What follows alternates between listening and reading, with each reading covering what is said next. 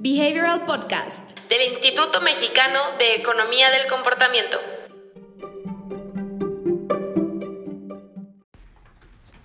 Listo, Diane. ¿Qué tal amigos? ¿Cómo están? Hola, hola. Eh, me presento, yo soy Charlotte y estoy con... Emiliano Díaz. Así es. El día de hoy vamos a platicar sobre el final del el libro Alchemy, escrito por Rory Sutherland. Recordemos que Rory Sutherland es... Ay, una persona increíble. Es alguien muy, muy gracioso, muy inteligente.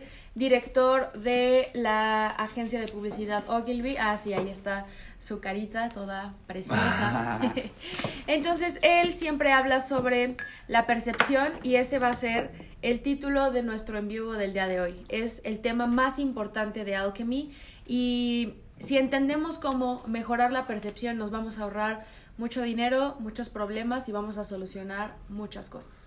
Si quieren, empecemos por recordar un poquito cómo es que tenemos que entender la percepción. Va. ¿Por qué, por qué cuando entendemos la percepción de esta forma se vuelve tan relevante y tan importante, ¿no? Como, como mismo Rory Sutherland lo pone, el entender cómo estructurar los elementos necesarios para que esta percepción se dé. Ok.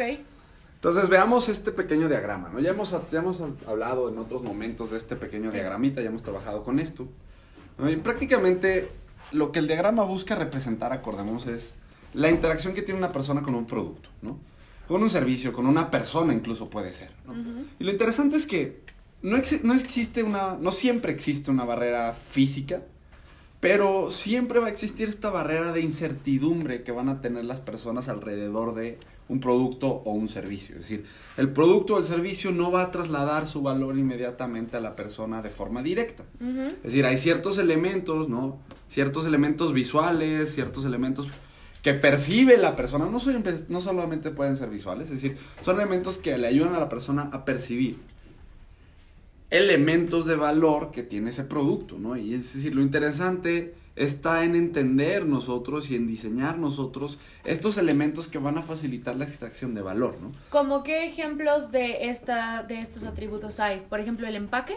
Justamente, ¿no? Es decir, al final del día, un, em- un elemento en el que se pone mucho énfasis en, en la visión de Rory Sutherland, ¿no?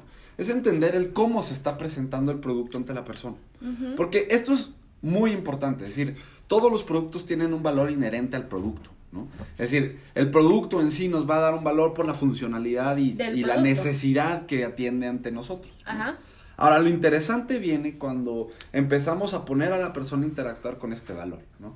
Porque si los elementos que comunican el valor no son fáciles de detectar para la persona, pues lo que va a suceder es que pues no va a darse esta transferencia de valor. Sí. Ahora, ¿por qué es relevante esto? Porque en la visión de Rory Sutherland, todos estos elementos que están en el producto recaen en nuestras manos. Es decir, nosotros, los productores o los encargados de la estrategia del producto, somos Ajá. los que tenemos la posibilidad de diseñar estos elementos. Nosotros definimos el empaque que va a tener, el color del empaque que va a tener, la información que va a venir en el empaque. Y todos esos elementos son elementos o son cosas que permiten a la persona detectar y extraer valor del producto. La gran cuestión y creo que lo que resume en gran medida lo que van a encontrar en el libro de Alchemy Ajá. son elementos, herramientas para entender cuáles de estos eh, atributos no tenemos que diseñar y cómo tenemos que diseñarlos para que suceda este traslado de valores. Y lo, acuérdense, lo que queremos con el término de percepción no es para nada engañar a las personas, ¿no? Es decir, lo que queremos es que el valor que existe en este lado del- de la ecuación, digamos, traslade o se traslade a la persona para que entonces este valor se pueda convertir en un valor percibido que entonces la persona considere para su decisión de compra, adopción, uso de un producto, ¿no? Exactamente. Entonces, eh, nosotros sabemos que nuestros productos tienen valor, porque si no, no lo haríamos. O sea, todos sabemos que nuestros productos son súper valiosos, que son mejores que los demás. El problema siempre es que no sabemos cómo esos atributos pasarlos a las personas. Exacto, y muchas veces eso implica entender las expectativas de la persona, los elementos, digamos, de historial que tenga la persona, Claro. los incluso atajos cognitivos que pueda llevar a cabo la persona, ¿no? Es decir, hay un caso que tenemos muy presente, ¿no? Que es el caso de esta empresa Niclean, ¿no? Ah, claro. Tenía un producto, es un producto Muy valioso. muy valioso, Sí. súper eco- eco-friendly, ¿no? Es decir, al final del día son unas pastillas de productos limpiadores que cuando interactúan con agua convierten o realizan, digamos, el primer paso de purificación que haría una planta tratadora. ¿no? Ajá. En esencia ellos lo que hacen es, en lugar de tener y reingresar, digamos, cloro y otros químicos al sistema pluvial, ¿no? Ellos lo que hacen es... Lo, lo purifican. Lo purifican, exactamente, ¿no? Ahora, en términos generales, el producto también le da beneficios a quien lo usa porque no es corrosivo, le quita trabajo, es decir, tiene muchos elementos de valor. Ajá. El problema del producto fue que estuvo a punto de morirse, no porque el producto fuera malo, ni porque el valor que tenía el producto no fuera suficiente para que las personas extrajeran, digamos, eh, valor y pudieran usar eh, ese producto y, tener beneficios, ¿no? El problema venía en que el producto no hacía color y no hacía olor, Olor. al momento de eh, ser generado, es decir, hacer unas pastillas efervescentes.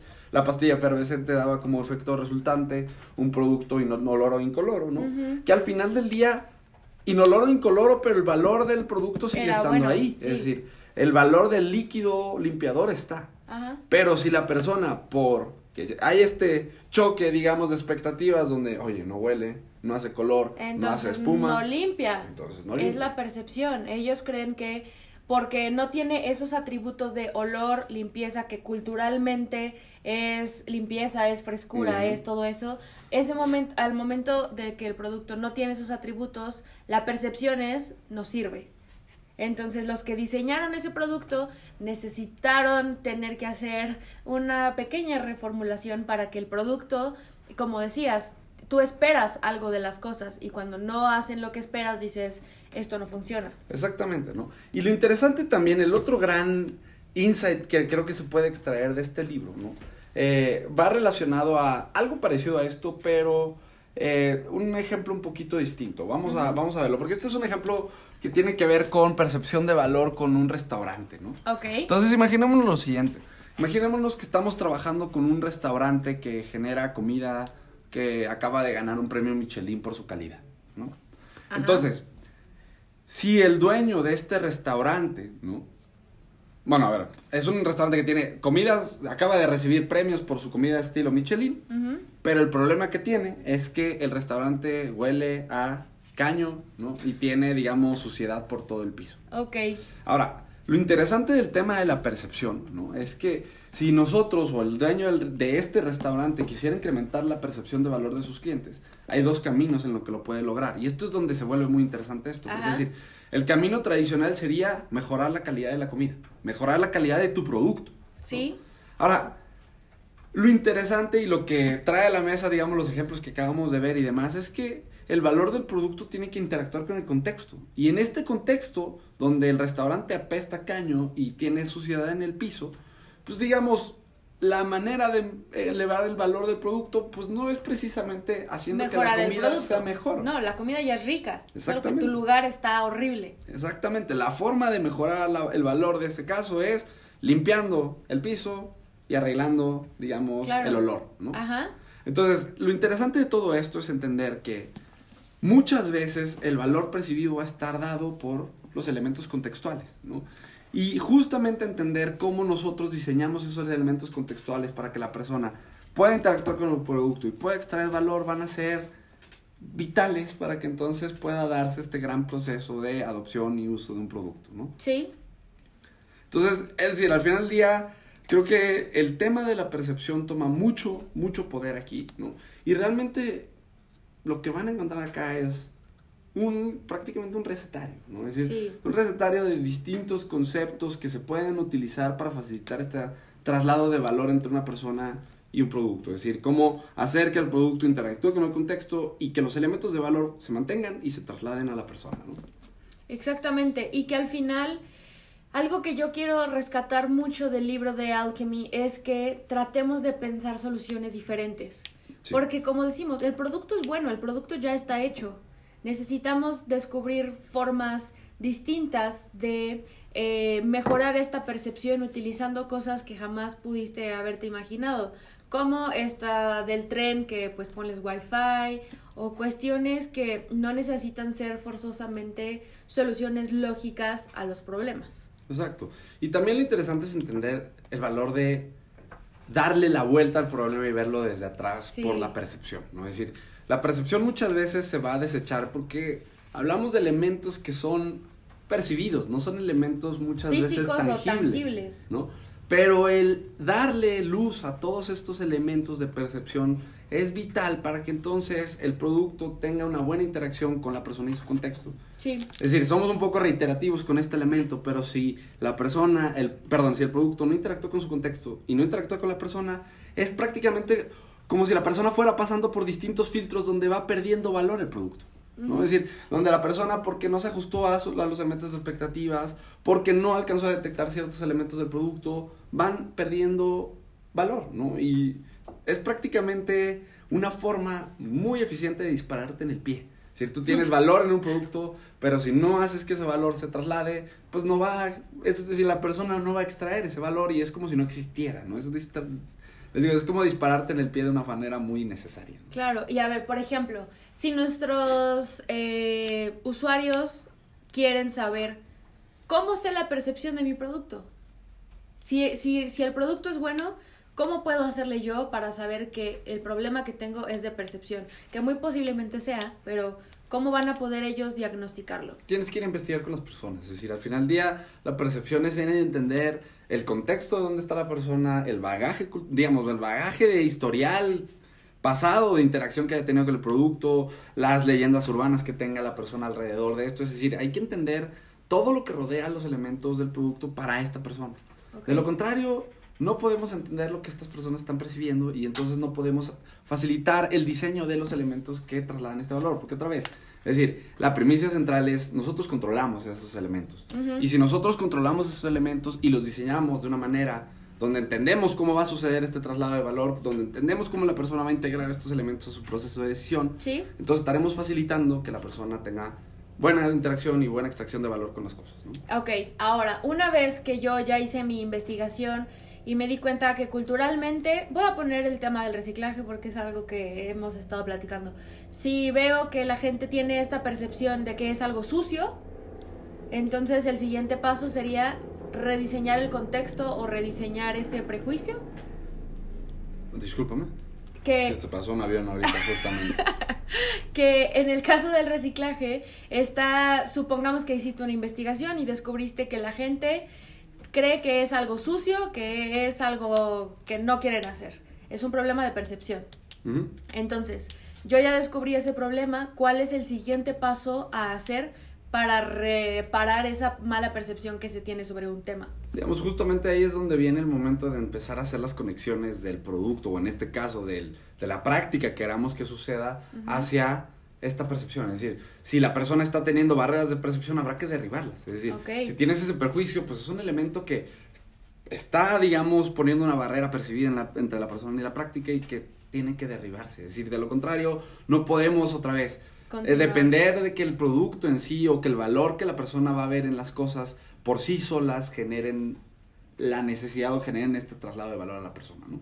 Ok, excelente. Entonces, si ustedes quieren como saber cómo encontrar estas, estas barreras de percepción, como les mencionábamos hace un momento, necesitan hacer una investigación al respecto. Puede ser investigación exploratoria que tú vas y ves, puedes hacer cuestionarios, puedes hacer focus groups. Al final, técnicas de investigación hay muchísimas, pero necesitas enfocarla a investigar conceptos de percepción para después, como dice Emiliano, derribar esas barreras de percepción, dándole información a las personas que posiblemente no tengan, porque yo creo que ese es el problema con la percepción, que la gente no tiene la información a la mano y por eso asume que las cosas son de cierta forma que realmente no lo son.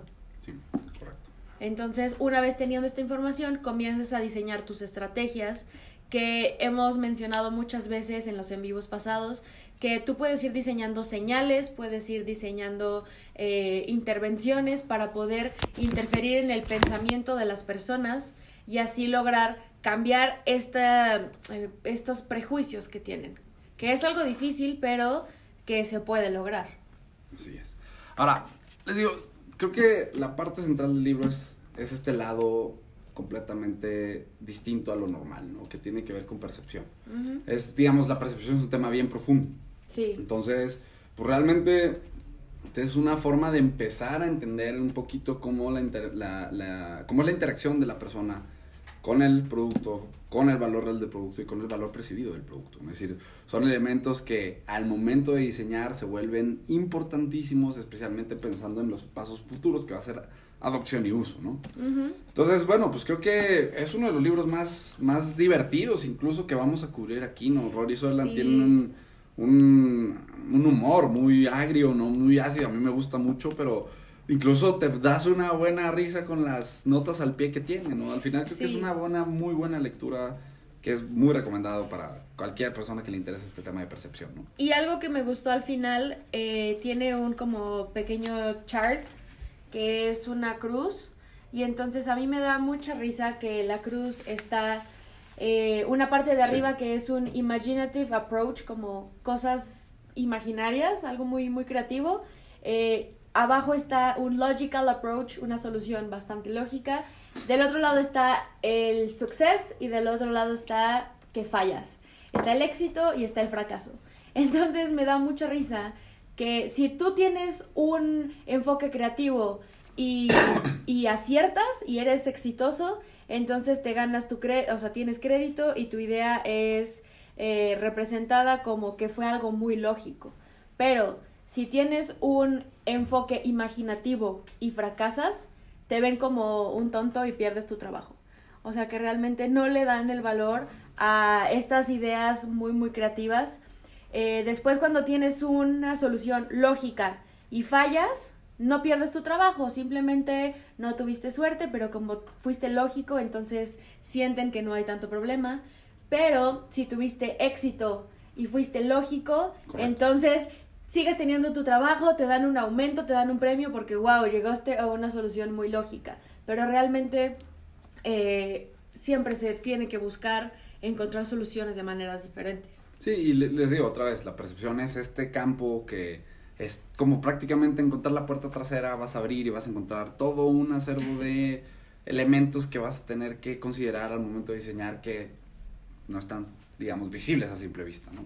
Exactamente. Y eh, bueno, pues al final podríamos hablar muchísimo más tiempo sobre Rory Sutherland y sobre Alchemy, pero queremos invitarlos a comprar el libro, porque no hay nada como leerlo tú, procesarlo, subrayarlo, aplicar algunas ideas a los productos o servicios que tengan. Estos libros los pueden comprar en Amazon y tenemos una noticia muy, muy importante. Ay, va a venir Stephen Wendell a dar un workshop.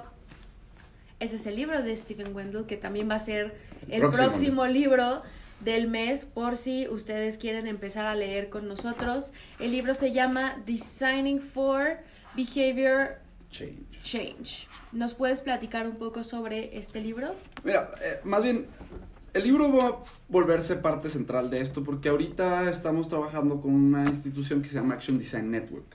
El Action Design Network es prácticamente la red de practitioners en ciencias del comportamiento más grandes, Ujú. en, digamos, en el mundo. Están especializados, bueno, principalmente están basados en Estados Unidos, en Canadá y en Australia. Muy importante, es gente que está del lado de los practicantes, es decir, no es una red de académicos, hay otras redes de académicos, Ajá. en este caso estamos hablando de la red de practitioners, de gente que trabaja directamente en empresas con estos conceptos, ¿no? Ok. Y es importante porque al final, eh, un, un- pues, como parte de las iniciativas de divulgación que tenemos, estamos trayendo el primer capítulo fuera de Estados Unidos, Canadá y Australia del Action Design Network que va a estar aquí en Ciudad de México, ¿no? Ujú. Entonces, como lanzamiento del Action Design Network, eh, va a venir Stephen Wendell, justamente que es el fundador del ADN, ¿no? Y Stephen Wendell va a estar trabajando con nosotros el próximo 17 de febrero en un workshop de 6 horas. El workshop prácticamente va a rondar conceptos de el libro de Designing for Behavior Change y va a estar bien interesante porque les va a dar, digamos, cuatro cosas muy centrales. Wendell va a hablar mucho de hallazgos sobre cómo sucede el proceso de toma de decisiones y cómo se afecta el proceso de decisiones, ¿no? Va a hablar también, que es algo muy, muy interesante, va a dar investigación de una... Va, perdón, va a dar información de una investigación mundial que hicieron sobre 450 grupos de practitioners que están trabajando con estos conceptos en el mundo. Ajá. Y les va a dar, digamos, la forma en la que la mayoría de estas empresas están usando las herramientas y los pasos directamente para que si a alguien le interesa empezar a formar un grupo de personas trabajando con estos conceptos dentro, dentro de su empresa, lo pueda hacer. ¿no? Sí. También van a tener algunas técnicas para facilitar el camino de una persona hacia una acción o frenarla, ¿no?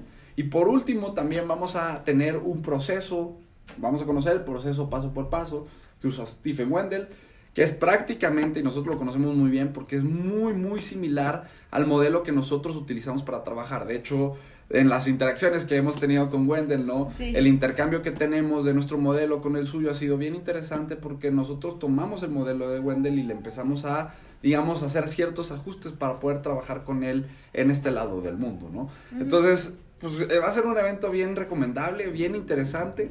Eh, pronto, digamos, van, ahorita vamos a sacar por todas nuestras redes los elementos de invitación al workshop. Es un workshop que tiene, digamos, la intención de recaudar fondos para después sustentar todo un año de eventos de Action Design Network en México.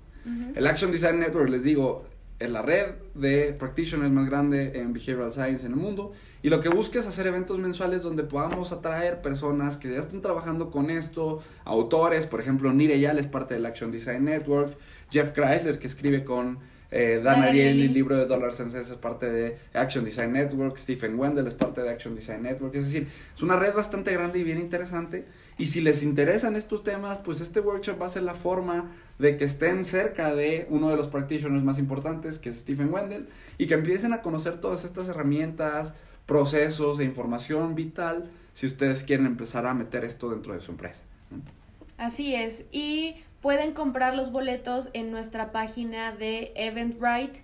Eh, estamos muy emocionados. Aparte, con la compra de tu boleto va a estar incluido el libro de Designing for Behavior Change. Entonces es una oportunidad muy muy interesante y esperamos que pueda hacerse todos los meses para que podamos ir practicando estos conceptos en nuestras empresas y empezar a generar esta red de personas interesadas porque a veces sentimos que no hay personas que sepan de esto en México o no sabes cómo bajarlo a tu producto o a tu servicio.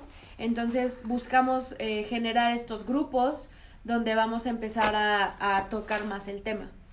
Sí, pues eso. Entonces, pues muchas gracias por escucharnos el día de hoy.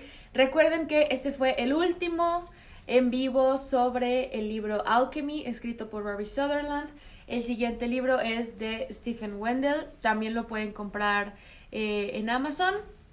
Nos vemos en la próxima transmisión. Si tienen cualquier duda, cualquier comentario, saben que nuestras redes sociales están abiertas para todos ustedes. Suscríbanse a nuestro canal de YouTube para que eh, les aparezcan las notificaciones de cuando vamos a empezar a subir nuevos videos.